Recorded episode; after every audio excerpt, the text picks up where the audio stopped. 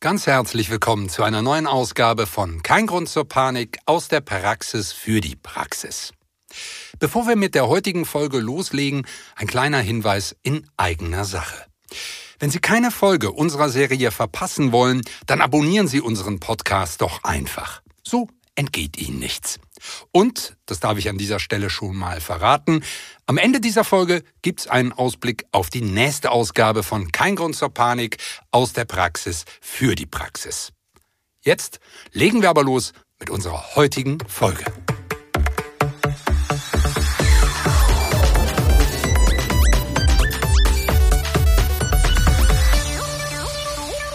Internationale statistische Klassifikation der Krankheiten und verwandter Gesundheitsprobleme, besser bekannt als ICD und herausgegeben von der WHO, definiert in der elften Fassung zum ersten Mal das Symptom Burnout.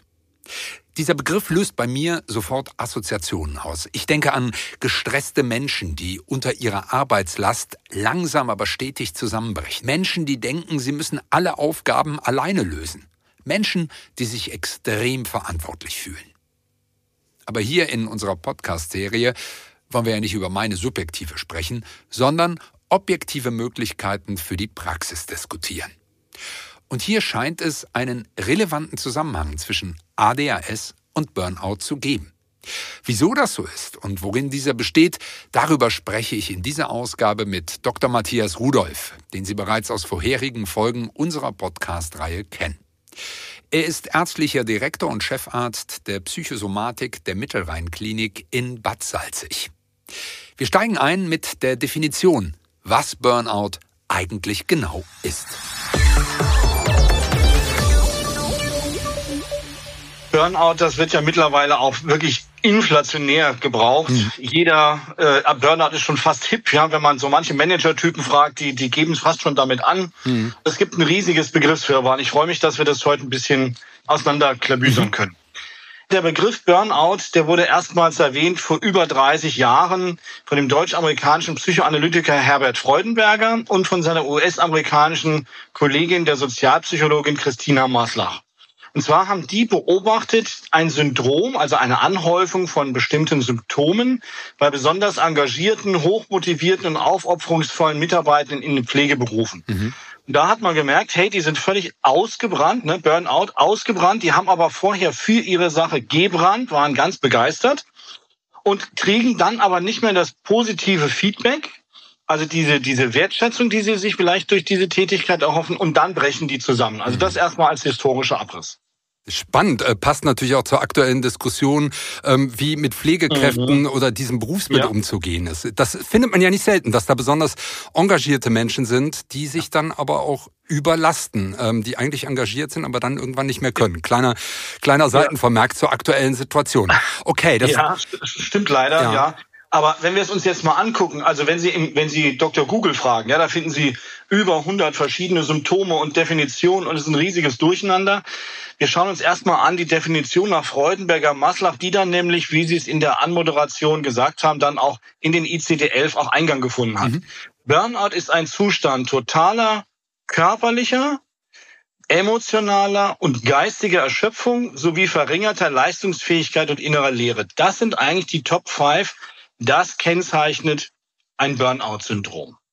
Aber es ist nach wie vor auch im ICD-11 keine psychische Erkrankung, also es ist keine F-Diagnose, sondern der ICD-11 passt nochmal ganz klar zusammen, das hat immer einen Zusammenhang mit einer beruflichen Situation. Mhm. Aber es ist natürlich nicht mehr nur im Zusammenhang mit Pflegekräften. Da ist jetzt auch der Link zu unseren Menschen mit ADHS, es geht insgesamt um besonders engagierte Menschen. Darauf bin ich schon gespannt, wenn wir das aufbröseln, ähm, wo da der Zusammenhang besteht. Mhm. Das ist was, was wir in der Podcast-Reihe auch schon mal besprochen haben, dass ADHS häufig auch bei Menschen vorkommt, die eben auch besondere Talente mitbringen. Ja. Bevor ja. wir den Schwenk machen, möchte ich aber nochmal zu dem Punkt kommen, den Sie gerade angesprochen haben. Burnout ist ähm, Syndrom, Sie haben es gesagt, eine Ansammlung mhm. von Symptomen, keine F-Diagnose, also es ist nicht wie eine mhm. De Depression. Was bedeutet das denn für die Diagnose? Weil Sie haben ja auch gesagt, manche tragen das ja wie so eine, wie eine Auszeichnung fast vor sich her. Ne? Oh, ich bin kurz vom Burnout, schaut her, wie ja. leistungsfähig ich ja. bin. Wie komme ich denn in der Praxis dann wirklich der, hm, dem Burnout als Manifestation, wenn ich das mal so sagen kann, im Sinne von ICD äh, 11 auf die Spur? Sie wissen ja, ich engagiere mich seit vielen Jahren in der Anti-Stigma-Kampagne gegen die Stigmatisierung psychischer Erkrankungen. Und da muss man wirklich aufpassen, dass man nicht so sagt, so Burnout, das sind die Guten und, und Depressiven, mhm. das sind die Schluffis und die, die es nicht gepackt haben. Mhm. Sondern im Endeffekt, wenn wir mal ehrlich sind, führt natürlich die Depression die Menschen in die Behandlung. Mhm. Ja. Die haben erstmal unspezifische Symptome. Das ist ja was auch was sehr eng mit Stress zusammenhängt, mit chronischem hohen Stress ohne Regenerationsphasen. Das heißt, die Menschen leiden unter Schlafstörungen, Konzentrationsstörungen, Verspannungen, Herz-Kreislauf-Problemen, unspezifische Kopf- und Rückenschmerzen, auch sexuelle Probleme, Tinnitus, Geräuschempfindlichkeit, Hörsturz. Also so ein ganz buntes Symptombild, das aber alles Stresssymptome sind. Und damit geht es eigentlich meistens erstmal zum Hausarzt, weil mhm. es ja auch eine Vielzahl von körperlichen Symptomen sind. Oder eben, wenn tatsächlich sich über die über dieses Burnout hinaus eine Depression entwickelt hat, dann eben zum Facharzt, der dann aber tatsächlich die, die Behandlungsindikation stellt mit einer F-Diagnose, also mit einer Depression. Aber dann ist das Kind doch schon in den Brunnen gefallen. Also müsste ich nicht eigentlich in dieser Kaskade viel früher ja. tätig werden? Und gibt es da Anzeichen, wo ja. Kolleginnen und Kollegen vielleicht hellhörig werden sollten? Also tatsächlich, ich sage mal so ein bisschen flapsig. Also man steht, man geht nicht abends ins Bett gesund und wacht morgens mit einem Burnout auf, mhm. ja, so wie man was weiß ich, mit Kopfschmerzen aufwacht oder mit, mit einer Grippe oder sowas. Mhm. Sondern tatsächlich ein Burnout entwickelt sich immer in über Wochen und Monate in verschiedenen Phasen. Mhm. Es gibt unterschiedliche Phasenmodelle mit drei Phasen, mit, mit zwölf Phasen, aber das ist letztlich egal. Also man kann als Partner, Partnerin, Kollege, Kollegin oder auch, das ist für mich eine klassische Führungsaufgabe, das bei den Mitarbeitern zu erkennen, da gibt's Alarmsignale. Mhm. Und zwar, wenn der Mitarbeiter oder der Kollege oder der Partner, der Freund sich verändert hat. Also das ist erstmal das Wichtige, hoppla, ich kenne den gar nicht wieder. Die Arbeitsleistung ist gesunken. Klar, starke Konzentrationsschwierigkeiten, die haben ja Menschen mit ADS ohnehin. Mhm. Die machen also mehr Fehler. Auch das ist was, was ja typisch ähm, ADS ist. Ihnen passieren mehr Unfälle. Zum Beispiel bei Kraftfahrern, Berufskraftfahrern, die lange Jahre unfallfrei gefahren sind. Die machen so kleine Parkrempler oder die stoßen beim Ausparken irgendwo dran. Äh, die Menschen kommen immer häufiger ohne erkennbaren Grund zu spät zur Arbeit. Sie kommen nur schwer in die Gänge sie fehlen häufiger so kurz. Ja, jemand mit Burnout, der lässt sich erstmal nicht Wochen und Monate lang krank schreiben, mhm. sondern ähm, der, der geht dann mal ein, zwei Tage hin, dann, dann schafft das gar nicht mehr, dann ist er wieder zu Hause, dann geht er wieder hin, er zieht sich immer mehr zurück, starke Stimmungsschwankungen. Also das ist wirklich so ein ganz buntes Symptombild. Das ist eben ein Syndrom, also eine Anhäufung von Symptomen. Aber wenn man aufmerksam hinschaut, kann man das schon erkennen. Also es gibt eine ganze Reihe von Alarmsignalen. Okay, das heißt, da darf man sich wünschen, eine aufmerksame Umwelt zu haben, äh, mhm. äh, aufmerksame KollegInnen, die auf einen aufpassen und, Sie haben es gesagt, ja. natürlich auch die Menschen, die ähm, für einen in Anführungsstrichen verantwortlich sind im Sinne von den, den Führungspositionen, dass die auf Mitarbeitende achten. Stress ist ein ganz wichtiger Indikator, das haben Sie ja auch gesagt, unterschiedliche Stressoren ja. angesprochen. Das verstehe ich noch. Aber der Zusammenhang zum ADHS, ADS, ja ja. Der ist mir jetzt noch nicht klar, weil ich denke, das ist doch für jeden erstmal gleich, ob ich ADHS habe oder nicht. Oder stimmt es nicht? Ähm, ja und nein. Also es gibt eine ganze Reihe zusätzlicher Risikofaktoren, die Menschen mit ADS haben. Es gibt auch ein paar Schutzfaktoren tatsächlich, mhm. aber Sie müssen sich vorstellen, Menschen mit ADS sind ja anders. Mhm. Jetzt erstmal ganz wertungsfrei. Aber dieses Anderssein mit ADS verlangt von den Betroffenen eigentlich, sich ständig an die Welt der, sag mal, vermeintlich Normalen anzupassen. Mhm dann entwickeln natürlich viele Betroffene auch bestimmte Kompensationsmechanismen, um ihre Defizite zu überdecken. Also zum Beispiel sowas wie, ich bin nicht vergesslich, ich muss mir nur alles aufschreiben. Aber dadurch dauert natürlich auf der Arbeit vieles länger. Mhm. Und ähm, ja, diese, diese Anpassungsleistung, gucken Sie mal, die Menschen mit ADS, die werden ja auch von Informationen überflutet. Wir hatten an anderer Stelle im Podcast auch schon, dass ADS ja eine Reizfilterstörung ist. Mhm. Also, dass alle Reize, die auf einen eintreffen, alle gleich wichtig wahrgenommen werden und man die aktiv unter Energieanpassungsleistung auch filtern muss. Also das heißt, das Gehirn von jemand mit ADS muss ständig mehr Denkarbeit leisten, um zum gleichen Schluss zu kommen. Sie brauchen oftmals mehr Zeit. Dieses Übermaß, dieses überflutet werden von Informationen kann auch sowas wie eine gefühlsmäßige Unsicherheit auslösen, die dann sehr energiezehrend ist.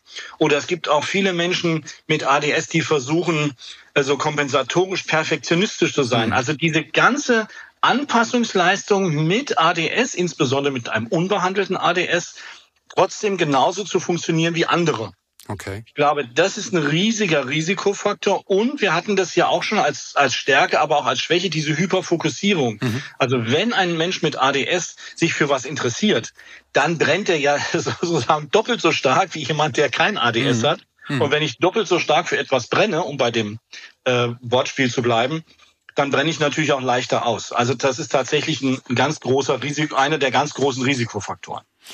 Heißt, ich müsste, wenn ich jetzt äh, Betroffene habe in der Praxis, die, die m, manifestiert oder eine diagnostizierte ADS, ADHS haben, ähm, auch schon sensibler sein, was den Stress angeht, weil die per se schon in Anführungsstrichen gestresster sind. Sie haben es beschrieben, wegen der Kompensationsmechanismen, die die ja. sich vielleicht erarbeitet haben?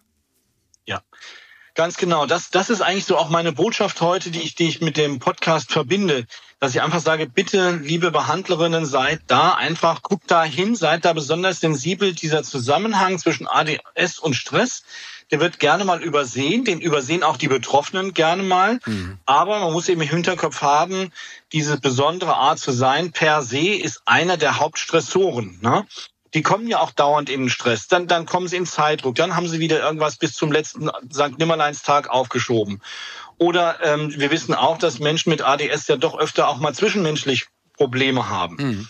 Und unser Gehirn ist ja ein sogenanntes Social Brain, also ein Gehirn, das für seine Funktionsfähigkeit, also als Organ für seine Funktionsfähigkeit auf gute zwischenmenschliche Beziehungen angewiesen sind. Hm. Ich sage immer, wir, wir Menschen sind Herdentiere hm. oder Rudeltiere von unserer biologischen Ausstattung. Eigentlich der Mensch braucht den Menschen, die das eingebunden sein. Und durch diese vielen Probleme, die auch ADS im zwischenmenschlichen Bereich haben kann, ist auch das Gehirn als sich, an sich als Organ als Social Brain, als Gehirn, das auf gute soziale Interaktion angewiesen ist, tatsächlich auch nochmal zusätzlich gestresst. Und dann haben wir die Hyperfokussierung, das heißt, die Betroffenen merken gar nicht, dass sie ausbrennen. Hm. Ja? Und deswegen, also egal von welcher Seite ich mich diesem Thema nähere, das ist ganz wichtig, das tatsächlich immer im Fokus zu haben. Das ist natürlich dann auch für Familienmitglieder, denke ich gerade drüber nach, ganz spannend, da ähm, die sensibel dafür zu machen. Ist das eigentlich auch schon ein Thema ähm, in, in den, ich weiß, wir reden heute über das Erwachsenenalter, aber im, im Kinder- und Jugendbereich ähm, oder Burnout wird ja so für mich in meiner Assoziation so eine ganz klassische Erwachsenenkrankheit oder sollten auch die pädiatrischen KollegInnen hier schon aufmerksam sein? Genau, also gerade wenn man sich jetzt den ICD-11 anguckt, ist es aus meiner Sicht falsch, aber da steht es jetzt erstmal so drin, äh, dieser ganz enge Arbeitskontext, mhm. also im Sinne von tatsächlich Erwerbsarbeit. Wir haben ja auch erwachsene Menschen, die Familienarbeit leisten und natürlich auch in den Burnout kommen mhm. können. Aber im ICD-11 ist jetzt eben, denke ich, aus dieser Historie mit, mit äh, dem Maslach zusammen ähm, tatsächlich diese Idee geboren, okay, das hat was zwingend mit dem Beruf zu tun. Aber ich bin ganz bei Ihnen, Herr Schiffbauer, natürlich Kinder und Jugendliche mit ADS erleben ja auch einen viel höheren Stresspegel als andere Kinder. Denken Sie dran, die werden oft ausgestoßen, die werden oft ausgegrenzt, die werden nicht zum Geburtstag eingeladen, weil sie sich vermeintlich nicht benehmen können. Mhm. Ähm, junge Menschen, Jugendliche mit ADS, die in der Pubertät sind, sind ähm, doppelt so gestresst wie andere äh, Jugendliche, die natürlich auch in der Pubertät sind, die auch angestrengt sind. Aber es gibt eben noch zusätzliche Stressoren mit der emotionalen Labilität, mit der Vergesslichkeit, mit dem Wunsch, keine Medikamente mehr zu nehmen, weil man so sein will wie die anderen mhm. und, und, und. Das heißt also, tatsächlich wissen wir ja, dass ADHS die häufigste Ursache für Depressionen im Kindes- und Jugendalter sind. Und da kann man sozusagen als Vorstufe des Burnout dann auch verstehen. Genau. Okay. Wie sieht's aus therapeutisch? Ich habe jetzt einen Betroffenen ähm, und mir ist aufgefallen, dass da eine Burnout-Problematik ähm, vorliegt. Ich sehe, der ist besonders gestresst. Was kann ich tun? Klar, ADHS, darüber haben wir gesprochen, ist eine, eine mehrsäulige Therapie. Wir haben unterschiedliche Dinge auch schon beleuchtet in unserer Podcast-Serie und darüber werden wir ja auch noch weiter sprechen. Wenn jetzt der Burnout dazukommt, was muss ich auf der therapeutischen Seite beachten oder tun? Also das eine ist, ähm, die, die Menschen mit ADS oder die meisten, die ich kenne, die auch zu mir in die Praxis oder in die Klinik kommen, sind ja sehr, sehr intelligente Menschen, die sehr auch interessiert sind an der Erkrankung, die sehr interessiert sind, auch was kann ich tun. Mhm. Das heißt, das erste ist mal tatsächlich, dass ich informiere und aufkläre. Also der Fachbegriff wäre Psychoedukation. Mhm. Dass ich also erstmal sage, was ist eigentlich Stress? Der Unterschied zwischen Stressauslösern, Stressreaktionen, Dann, dass ich auch aufkläre, was ist ein Burnout? Es gibt auch verschiedene Burnout-Fragebögen, die man mal austeilen kann, ne? dass man, dass man den Gegenüber dafür auch ein bisschen sensibilisiert. Das kann übrigens diese Burnout-Fragebögen kann man auch in der Hausarztpraxis auslegen oder von der Helferin kurz auswerten lassen. Das ist einfach paper-based. Da äh, können die Betroffenen, wenn der Hausarzt die, diesen Verdacht hat, die Fragen ausfüllen. Und dann hat man schon mal so einen Hinweis, oh ja, stimmt, der scoret sehr hoch also das heißt Aufklärung, Information, auch über Information über die Zusammenhänge zwischen Stress und Burnout. Dann muss ich natürlich als Fachmann auch hingucken, ist es denn wirklich noch nur ein Burnout mhm. oder ist es nicht wirklich schon eine manifeste Depression? Da muss ich natürlich dann auch in die Depressionsbehandlung einsteigen. Okay. Das Thema ist nicht unkomplex. Ähm, und ähm, ja. also weil weil jeder einzelne Teil natürlich Burnout Stress induziert, die unterschiedlichen ja. Stressoren. Ich glaube, wir könnten zu jedem einzelnen Bereich eine, eine ganze komplette Podcast Folge machen.